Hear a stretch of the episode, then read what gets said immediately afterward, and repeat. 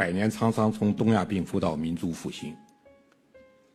我觉得，如果是个衰败的中国，我也就早就是一个街道小厂的退休老工人。我今天早退休了，我今天根本不可能在香港给大家讲这个故事，也没有这个故事。我说，它印证什么呢？一个崛起的中国，我们个人的命运与国家命运的结合，就像孙中山讲那样：历史潮流浩浩荡荡，顺之则昌，逆之则亡。一个人生命很短暂，事业很短暂。你能够把自己的事业融入到国家民族的历史进程中，你就是一滴融入大海的水，永不干枯。如果你脱离大海，那你很快就没有了。我觉得给给我至深的印象。后来我就我又想起了我二零零零年在英国皇家军事科学院学习，简称 RMCS，皇家军事科学院第一次中国军官进入。二零零零和二零一五，那中国的国力完全不一样。当时英国国防部第一次邀请中国人民解放军军官进入皇家军事科学院，按照英方的规矩，在学习期间，每一名军官都要讲自己的社会制度、意识形态、宪法、国防，还要讲为什么，为什么这个社会制度，为什么这个意识形态。我们班三十名军官，来自二十六个国家和地区，社会主义的只有我一个，人家都不是。你看这个班的题目，主题。民主政体中的防务管理，那中国是个异类，来了，他们感到中国军官来了很有意思，然后每名军官都要讲，每人讲二十分钟，每个周五上午讲，讲的顺序由抽签决定。我抽签，我选三十名军官哪轮着我啊？南非军官麦克杜林他上去抽签，第一张签，爱沙尼亚军官，第二张签中国军官，哗，全场哄堂大笑，我当时猝不及防。刚刚在报道第一周，语言环境还不熟呢，让我讲社会制度意识形态。我说我也不是搞马克思主义的，我也不是搞政治理论的，我们搞国家安全战略的。我当时想，我说这什么抽签啊？这是不是个阴谋啊？故意把我们放在火上烤啊？这是啊！全场哄堂大笑，为什么呢？爱沙尼亚非常小，波罗的海弹丸之地，中国非常大。爱沙尼亚刚刚从苏联的社会主义体制下挣脱出来。中国人还在搞社会主义，所以全班军官哄堂大笑，他们觉得反差太大了，他们全笑起来了。当时我坐在那闷闷不乐，生闷气，我就想怎么对付他们呢？捷克军官罗德威尔他上来劝我，就站在我旁边这个。捷克原来是社会主义的，他深知我的难处，他上来悄悄地跟我说：“他们就想听听听你们为什么相信马克思主义，你们为什么搞社会主义。”他说：“你何必讲这个呢？你讲这个上他们当了。”你讲讲你们中国的历史和文化，那么悠久的历史，二十分钟时间很快过去了。哎，我一听他主意不错，我准备按照他的主意去做。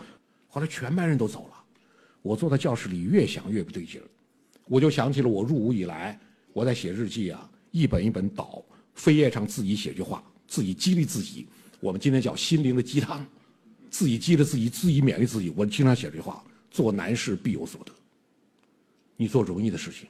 做轻车熟路的，闭着眼睛都能干的，那是重复，不是提高，就是要干自己没干过的，那是挑战。不管成功失败，都是提高。我这个事我从来没做过，我从来没讲过社会主义、马克思主义，我就不信我讲不了了。我下决心不按照罗罗德威尔主义，我说我讲。周三上午抽签，周五上午讲。英方课程安排的非常紧，准备时间只有周四晚、周三晚上、周四晚上两个晚上。周三晚晚上我睡三个小时。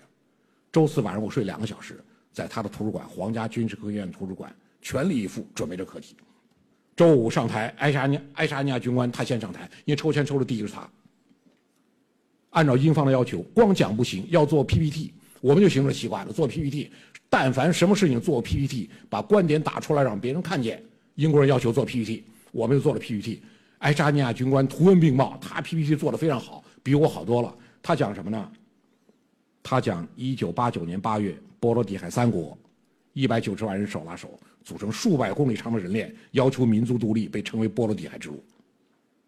两百多公里长人链，他采用了 BBC 的航拍一段录像给大家看见，BBC 的直升飞机从空中所拍摄的，波罗的海三国横跨三国将近两百公里，从白发苍苍的老者到步履蹒跚的孩子，组成这人链，人手拉着手，穿过城镇，穿过河流，跨过田野，跨过桥梁，非常壮观。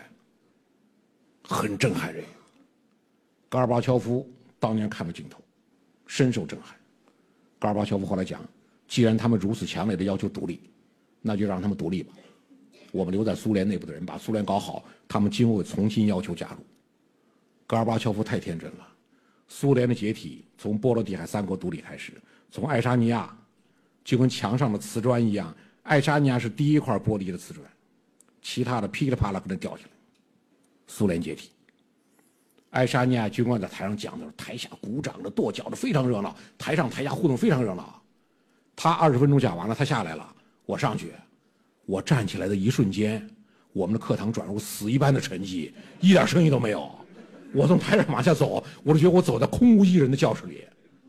我走上台上往下一看，下面大眼瞪小眼，眼睛瞪得很大的看着我，我就知道他们心里怎么想的。你看人家，刚刚从社会主义体制下挣脱出来，他们要上去讲他们的社会主义了。我说，今天是二零零零年。我在这里给大家看看整整一百年前的中国。一九零零年，东亚病夫，任人欺凌，任人宰割，跌倒在地上爬不起来。我说，一九零零年，整整一百年前，八国联军入侵北京，我们被迫签订《辛丑条约》，庚子赔款，赔偿十三个帝国主义国家四亿五千万万白银。我说，今天在座的军官，你们的国家当年都参与了对中国的瓜分，都有你们代表的签字。这就是一百年前的中国。我说我今天能站在这里给大家讲一百年前的中国，为什么？英国国防部请我们参加皇家军事科学院学习，因为今天是一百年后的中国。一百年后的中国，工业、农业、国防、科技、教育、医疗多项指标名列世界前茅。他再也不是任人欺凌、任人宰割，他自立于世界民族东方之林。我说第一幅 PPT 一百年前，第二幅 PPT 一百年后，连接这两幅 PPT 的横跨一百年的，就是一句话：Marxism changed China。我们中国人为什么相信马克思主义？我们从来不是为了马克思主义而马克思主义。马克思主义是我们认识分析问题一种方法和工具。我们用这个主意认识分析中国的问题，找着解决中国问题的办法。而在这个过程中，还有第二句话。China changed Marxism。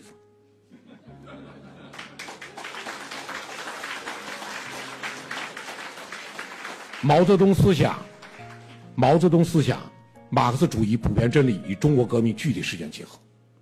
邓小平理论，马克思主义普遍真理与中国建设实际相结合。我说这是中国对马克思主义的发展。我在台上讲的时候，台下鸦雀无声。没有鼓掌的、跺脚的，不仅爱沙尼亚军官不讲，但是我没有想到，我讲完了，突然间爆发一阵热烈的掌声。